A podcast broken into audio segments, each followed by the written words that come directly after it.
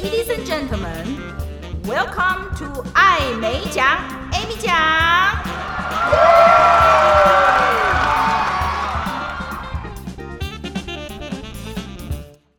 各位听众，大家好，欢迎收听艾美奖，Amy 奖。我是江湖人称艾美奖的 Amy 奖本人，没有被口译耽误的口译员。口译这个行业哦，我们常常会强调，它是一个隐形的角色。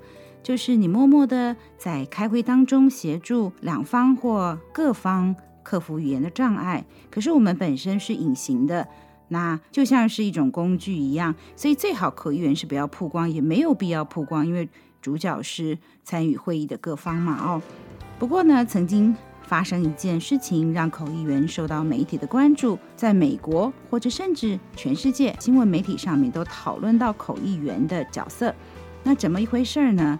就是二零一八年七月的时候，美国的川普总统跟俄国的普丁这两位普，所以这个会议叫做双普会。双普会在赫尔辛基开会，这是一个闭门的会议，在场的就只有四位与会人士，也就是川普跟普丁这双普之外呢，就是两位他们的口译员。这个闭门会议开了两个小时。谁也不知道他们在里面谈了什么，所以后来美国国内的国会的参众议员，他们有点担心说，在那个闭门会议当中，这两位双普呢，普丁跟川普到底谈了什么？这个是不是呃国内要关切一下？毕竟他的身份是美国总统嘛，就谈了什么事情？国会议员就说要找当时在现场的这一位口译人员，就是川普的口译。英文、俄文的口译到国会去作证，说明一下他在现场听到了两位讲了什么重要的事情哦，甚至呢也希望他把他的笔记本交出来。那这是一个逐步口译的形式，所以口译员会记笔记来协助记忆，帮助整理讯息，做好的逐步口译的角色。所以会有笔记本啊，这个到底他该去不该去呢？引起了蛮多的讨论。那因为他是现场唯四的人之一，所以如果呃想要得到讯息的话，你问川普，川普可能也不说。那他们就想要动用方法，比如说是不是法令可以有权利去请他务必要到国会来说明。那这个讨论当中呢，就有讨论到，就是说这个口译员到底受不受到这样的一个法令的约束？这里面呢，就讨论到说，还有他的笔记本，所以我就来讲一下这个有关于他需不需要出席，还有他的笔记本这件事情来做一下分析。那我们晓得哦，口译员我们的工作上面，因为真的还蛮容易去听到很多机密的东西，所以在学校受训的时候，老师或者是你在口译的书上面都有提到，口译员的职业道德之一就是要保密。在很多情形之下，客户会要求我们签保密协议啊，哦，confidentiality agreement，因为我们不可以把会议上面得到的资讯出去透露，而伤害到客户的权益。翻译社也会签，还有就是，如果你去看到各个跟口译相关的协会，他们里面有讲到 codes of ethics，就是口译员的职业道德里面，confidentiality 这件事情是一定会被提到的。所以这次美国国会想要请当时在现场的这一位口译员，他叫做呃 Marina Gross 去作证，基本上他就照片啊也都在媒体上面曝光了啊，就是说。要请他来作证。此时我们看到，其实除了国会议员认为他有这样的一个责任的国家的义务之外呢，媒体啦，或者是国际会议口译员协会 IEC A I I C，还有同行，通通都出来反对，是一面倒的反对，说可以要求口译员去作证。在几个行业当中，比方说，医师在成为正式医师之前，也都要发誓，本着医师治疗病人的职能啊，他不会去考虑到他背后这个人的背景。还有神职人员，比方说，我们去找神父、牧师告解 （confession） 的时候，如果我不能信赖我跟他讲的话，会保密的话，谁还敢讲啊？我跟他讲了，他怕泄露出去的话，那还得了？所以有一些的职业，还有包括律师也是一样，律师也不能把客户的资讯给泄露出去，严重的话很可能会吊牌呢。他的这个律师的身份，他的执照会被吊销，这些都让我们支持口译员不应该被迫公开泄露他在会议上面所听到的资讯。在这个事件当中，确实口译员就被推上了风口浪尖，因为这赞成他要出来说明的是本着国家的利益、国家安全方面的立场。最后他是没有这么做了啊！如果伤害到了口译员的这个职业道德，当时看到很多人出来支持，说他不需要去的理由是说，如果他这次被叫去了，那请问以后还有谁相信口译员呐？那口译员不就变成了一个消息泄露的管道呢？是不是？然后还有呢，我刚刚讲到口译员要做笔记嘛，因为人家讲话很可能很长，你必须要听完记完，待会再换你翻。如果有一天口译员必须在某种情况下被叫去作证，或者是笔记本要交出来做呈堂证供的话，我相信以后在会议当中就会不准口译员记笔记了，因为记了笔记以后，呃，都有可能会泄露出去。这个事件当中，口译员就受到了非常大的瞩目。那后来大家支持口译员的这个行业应该要坚守保密，不应该破坏他这个职业的特性。那讲到笔记本这件事情，口译的笔记本是很个人的事情，口译员要怎么写，他只要自己知道、自己记得就好，他不用像写作文一样这样一撇一撇的写得很工整，好像要交给老师批改，没有。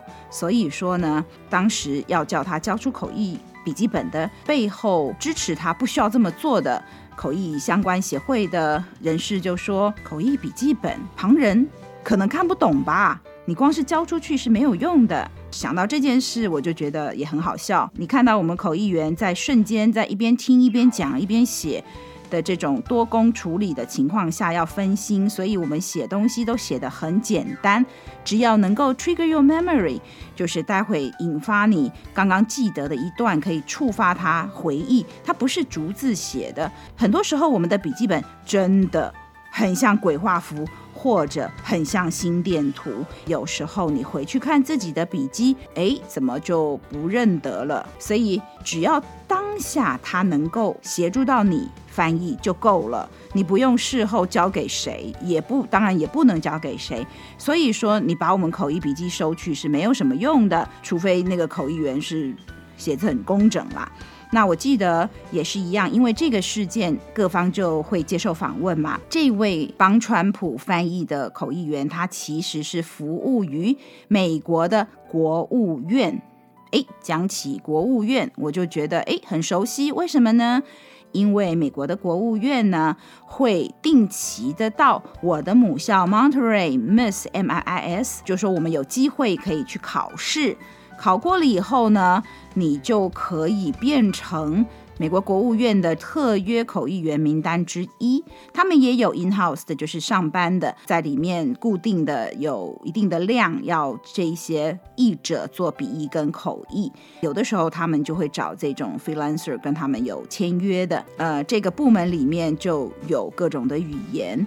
的专业口译人员里面的同事呢，他就分享了一个很有趣的故事。他以前帮雷根总统做逐步口译，雷根总统就很好奇的觉得，哇，你怎么都都记得住，然后翻得出来？所以在事后就说要看他的笔记本。当他把笔记本给他瞄的时候，瞄一下，嘿，果然就是鬼画符、心电图类的，外人恐怕看不懂的。有的时候。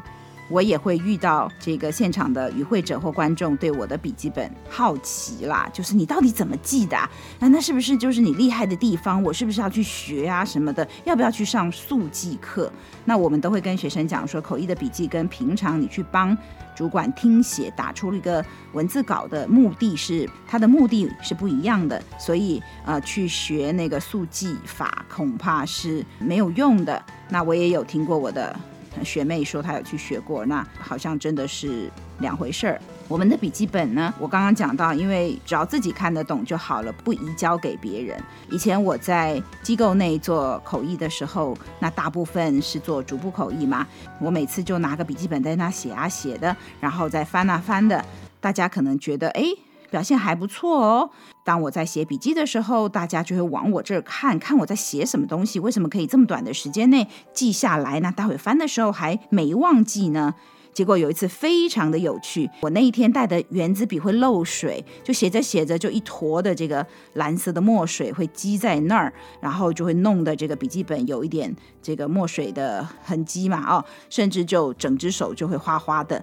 所以呢，我一边写，大概写个两三个字，我就把这个笔尖在纸上这样子点一下，就是要把墨水弄掉，然后再继续写，再写个几个字又又移到旁边点一下，再继续写。我那个点是为了把墨水给点掉，因为那支笔头坏掉了，它会漏水了啊、所以我就你大概看到我就是写几个字，右边点一下，写个几个字在笔记本的右边点一下这样子。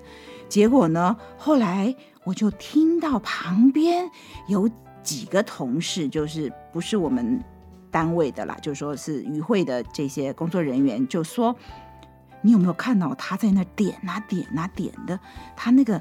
每一个点下去，就是他在记忆的方式，那就是他的秘诀啊。然后我就听了，觉得好笑。没有，没有，那不是我的秘诀。我没有在写什么密码之类，什么摩斯密码，并没有。我只是原子笔漏水。但是远远的看着我在那不停的往旁边点一下，点一下，确实好像是我的武功秘籍哦。我也希望我能够研究一套什么密码出来。好，等我研究出来再跟大家分享。就是说不用写这么多字，就在那点啊点的就可以了。确实啦，我们。在口译上面，有时候会提到说，当你不能记笔记的时候，要靠脑袋记很多东西的时候，你要怎么样去归纳整理那些 pebble？有的时候教给学生，学生也觉得很有趣啊、但那不在今天的话题之内。但是呢，那个原子笔在旁边点，那那是我那天原子笔漏水，就姑且称之为是我还在研发我的笔记秘秘技吧。好，还没 还没成功研发出来，以后研发出来再 再来这个。分享给口译学习大众，应该也是功德一件吧？好，呃，如果研究得出来的话，好。所以说，你收走我的笔记本，你不一定知道我在写什么啊，还是需要口译员说明。但问题就在于啊，我们就是不愿意出席去说明啊，因为这样就会违反我的职业道德啊，对不对？总而言之呢，这件事情就让口译员的角色，还有口译员有没有责任要去把听到的内容讲出来的这样的一个主题，在当时引起了。呃，蛮多的讨论。那这边我是建议，因为真的啦，我们还蛮多牵涉到不管是国家机密或者是商业机密的机会。真的，我们其实在外面嘴巴都会很紧的。那我在这儿跟大家分享，都是没有机密的才能够讲，因为这都要负责任的。那包括学生说：“老师，你可不可以给我什么什么什么？”我就会跟他说：“呃，这个部分绝对不行，因为这是保密的部分，我绝对不能给你。”那类似这样子，我们在学校就会直接间接的传递这种保密的重要性给学生，呃，要遵守哦。这会影响到很多事情，可大可小，但是。总而言之，保密是基本要求。我的建议就是说，比方说，有的时候我们去科技公司做口译，其实不只是你会担心，那客户更担心有东西走漏了的可能性。所以啊、呃，这边包括法律事务所，包括高科技的厂商，或者甚至于任何牵涉到需要保密的资讯的时候。客户有可能会事后请你把所有东西留下来，不能带走。那我的建议就是，即便客户没有跟我说要留下来，我会把他们给我的资料还给你们，呃，让你们放心，我不带走。甚至我有遇过那个演讲者，他就说：“哦，我的那里面客户的那个名字都是保密的，所以我不能给你资料。”啊，我们口译员一定要准备的，你不能不给我，因为我必须要先做功课。那他就非常为难的说：“好，那我把档案给你，你不可以流出去。”我说：“不会的，我们都是很资深口译员，在江湖走动这么多年，如果连这个都做不到，不会一直待到现在吧？”好，然后他就给我们他的投影片。然后呢，等到他演讲结束，他就走到口译箱说：“麻烦你把刚刚的档案 delete 掉。”那当然，我们就照着做喽。delete 掉以后，他说：“麻烦你到垃圾箱里面再把它 delete 掉。”哦，果然是专家，因为如果你删除一个档案的话，到了垃圾桶以后，有可能还可以取回，对不对？那所以他就说，除了看着我在我的电脑上把刚刚他给我那个 PPT 档删掉以外，他还要我去垃圾桶里面，就是桌面上的垃那个电脑的档案垃圾桶再删一次。好，所以你就知道客户对于保密有多么的小心，口译员一定要注意这一点哦，不然的话呢，我讲的可大可小，你泄露出去的到底是多么重要的资讯，会造成多大的影响啊？大家可以自己去想象。刚刚讲到这一位当事人，这个口译就是在双普会里面唯四的四个人里面，那。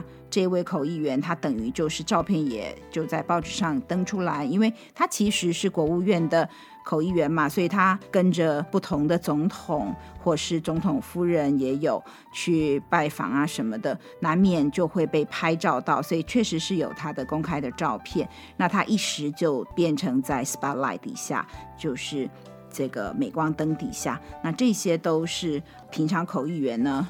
呃的隐形角色所不会面对的，真的就是呃，当时我们圈内也会在讨论这件事说，啊，这个如果是你的话，你怎么办之类的啊。口译员因为工作接的案子不同，那有的都接的是公开的研讨会，那就没有关系。但是如果你是 in-house 的，有时候会接触到公司的机密。那即便我是 freelancer，我也会接触到一些很敏感的事情。所以呢，我要讲的就是说，在政治人物身边做口译，确实也有它的难度。比方说，呃，如果是美国总统的口译的话，真的很多东西你翻完以后，或者是我们讲啊，普丁啊总统他的口译的话，因为大家大部分不会俄文嘛，所以靠着。俄文口译翻成英文，很多媒体要靠着他的英文才能够写稿子，口译的正确性、完整性就非常的重要。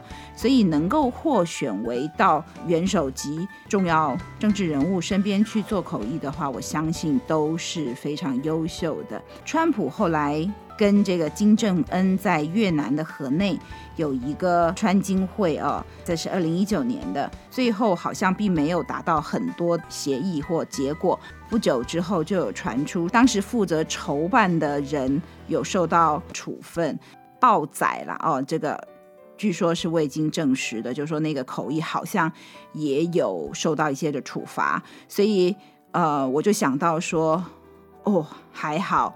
还好，我们在台湾这边应该不至于会有这样子的人身危险吧？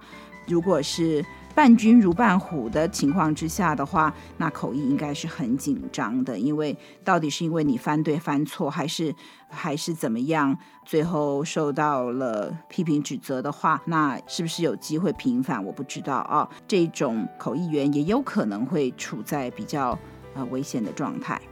那希望这是一个假消息啦，哦，就是我在媒体上有看到，后来呃，好像承办的这个官员跟相关的人都有一些事情就对了。好，今天就主要是讲到了口译员的保密这件事情，也分享了口译是不是要去国会作证哦。好，就讲到这里，谢谢收听，我们下一次艾美讲 Amy 讲。空中再见，拜拜。